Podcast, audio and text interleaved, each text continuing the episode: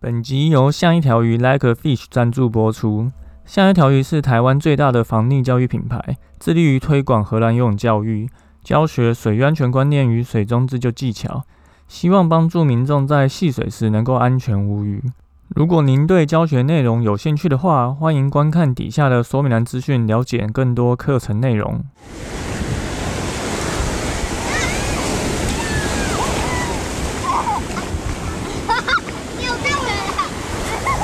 现在时间下午五点钟，海水浴场关闭，请尽速从水里上来，谢谢。Hello，大家好，你现在收听的是救生日常，我是焦哥啊。这一个礼拜天气很好啊啊，呃，要先跟大家说声抱歉，因为前两天焦哥生日啊，所以刚好就是出去玩就没有来得及录 p o c a s t 所以这一集的。Podcast 玩了两天，这个上上船哈，那焦哥跑去垦丁海边戏水，所以相信这一周各地都很热哈，所以大家都已经跑去各个地方玩了。那以前在海边的时候，其实就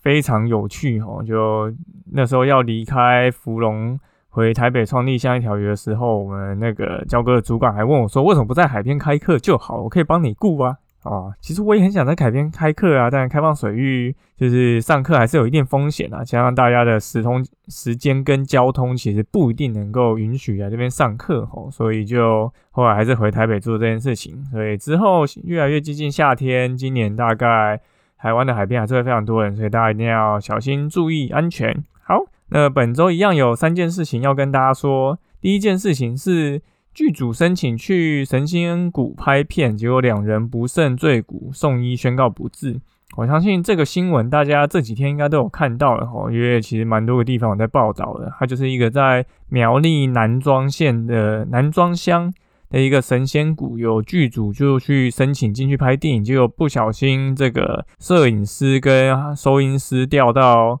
这个岩盘下方的深潭，但被救起来的时候，其实是已经失去生命迹象。那后来经由这个直升机吊挂，之后送到医院，还是宣告不治。那剧剧组人员表示啊，其实在两位同仁收工的时候，走在上面就不慎就是脚被绊到滑倒。那另外一个人就是要伸手去救。有就一同落水，那实际的情况就警方也在调查。那赵哥我去看了一下其他的新闻报道，那里面就有另外一个 TVBS 的影音就有提到说，这个摄影师走在这个河道中间的时候，就不慎被这个脚架绊倒落水。因为我猜脚架大概都是提在手上啊，不然就是扛在街上。如果是会绊到脚的话，应该是提在手上吧。结果就。被绊倒落水，那摄影师当然会想要去救他，就就一同被拉入水中。这样，那焦哥其实上礼拜才刚办完这个防溺教育工作坊哦，那其其实里面就有提到，就非常重要一点，就是我们救援最重要的第一步就是确保自己的安全。因为我们每次在看到那些新闻画面的海巡署在做救援的时候啊，其实一定是全副武装的吼，就穿着救生衣啊，戴着头盔。然后手上拿着鱼雷浮标，就相关的装备绝对不会少哦。那我相信这个摄影师绝对也是出于下意识想要去救自己的同事哦，所以他可能没有顾及到自己的状况会不会发生危险，所以伸手就去抓这个同事。那这其实这是一个反射性动作哈，这个是很难去避免的，但也是因为这样子，所以才会导致我们会发现很多的溺水意外，它都不是一个人溺水，而是可能一个人溺水之后，有人想要去救援，结果就导致更多的人溺水。所以这件事情，我们就是可以用一些方法可以来避免这个意外发生。好，第一个方法就是我们可以在活动开始前先进行这个意向训练。哈，这件事情其实不是只有在溺水发或是去玩水的时候可以做这件事情哦，而是任何时候都可以做这件事情。就是大家如果下次有去溪边跟海边玩的时候啊，到现场之后，你可以先去做一次各种意外发生之后应该要怎么应变处理。比如说，你可以想象啊，如果你今天你或你的小朋友飘出去海边，那你要怎么办？那如果他今天是趴在游泳圈飘出去，那你要怎么办？如果他没有趴游泳圈，是自己人飘出去，那该怎么办？或是你今天去溪边玩，你不小心掉到深潭，或是被溪流冲走，那你该怎么办？透过这些意外情境的设定，吼，你去思考你第一时间应该要做什么。那可能如果遇到溪水暴涨，你的逃脱动线要怎么逃？那手边有哪些？救援设备可以就是提供救援使用，或者是该如何请旁人协助，甚至是你打电话报警，你应该要讲些什么？在这些有经过策略性思考之后，你再去遇到这些状况的时候，你就会更知道要怎么去反应。那其实大家都知道，你遇到危急时刻，这个反应时间是非常重要的。不是不管是溺水意外，或是火灾意外，或是地震，那这些意向训练，只要你有想过，你就会有印象。那有印象之后，你就能够加速你的反应。那第二个方法，当然就是。你去溪边玩的时候，记得就是要穿溯溪鞋哦。那因为台湾的溪边基本上就是流速都不慢，而且在溪底里面其实都有很多青苔，那石头也是很就是滑的。所以如果你是穿着没有抓地力的球鞋或是拖鞋的话，你其实在溪边行走的时候本来就会比较容易滑倒。那记得穿溯溪鞋的时候，建议是穿那种有。菜瓜布底的毛毡布的溯溪鞋，而不是要穿那种胶底的溯溪鞋。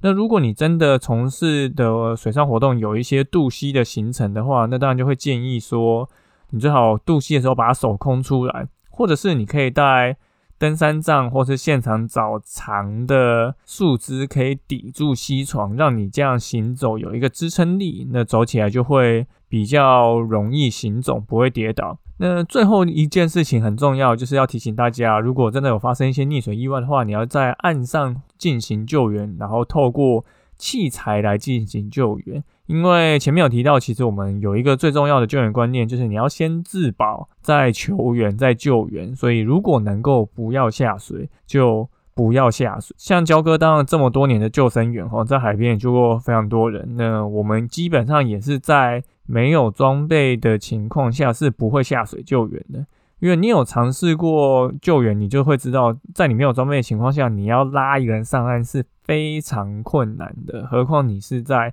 没有挖井的情况下，所以当你没有装备的时候，千万不要下水。但很多人就会说，哎，我其实并不会带救生衣、鱼类浮标去溪边跟海边玩，呃，这些装备可能体积太大，或是我没有，那我应该要怎么办？那教哥之前也有讲过哈，我们可以透过防水袋去制作这个紧急救援浮具哈。我们透过把防水袋卷三折以后，里面有空气再扣起来，那绑上绳子以后，它就是一个可以紧急抛掷给溺者的一个浮具哈。所以，我们如果在下水前就先把这些东西准备好放在岸边，那你如果真的发生意外的时候，你就更能够来得及反应，直接把这个东西抓了之后。就直接扔给逆子。这个实际的经验，焦哥之前也是有发生过哈，也是去一个野溪温泉，然后遇到有人出事，就直接拎着焦哥自己的防水袋，就赶快跑到那边，然后把防水袋扔给人家。那最后也把那个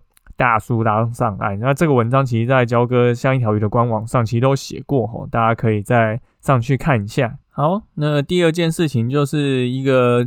之前的一个资讯的分享哈，有一个发生在日本震惊的非常震惊的一个桥北中学的溺水事件哦，这个是发生在一九五五年的七月吼，哦非常久了吼，这焦哥都还没出生，可能焦哥的爸妈都差不多才刚出生而已。这个是发生在日本的一个桥北中学，那那时候他们有几名老师带着六百六十个学生在海边进行游泳训练吼，六百六十个学生听起来大概。就是全校都去了吧？那那那个地方其实是一个呃相当平坦的沙岸吼，已经有很多年这个学校都在那边进行训练，结果。他们在训练的某一天的下午，就发生了这个大概一百名的这个读一年级的女学生，在这个河口附近就突然就集体沉入水中。那后来警消获报后也来这边救援，虽然有很多人被救起来，最后也发生三十六个民众，不是三十六个民众，三十六个女学生后来。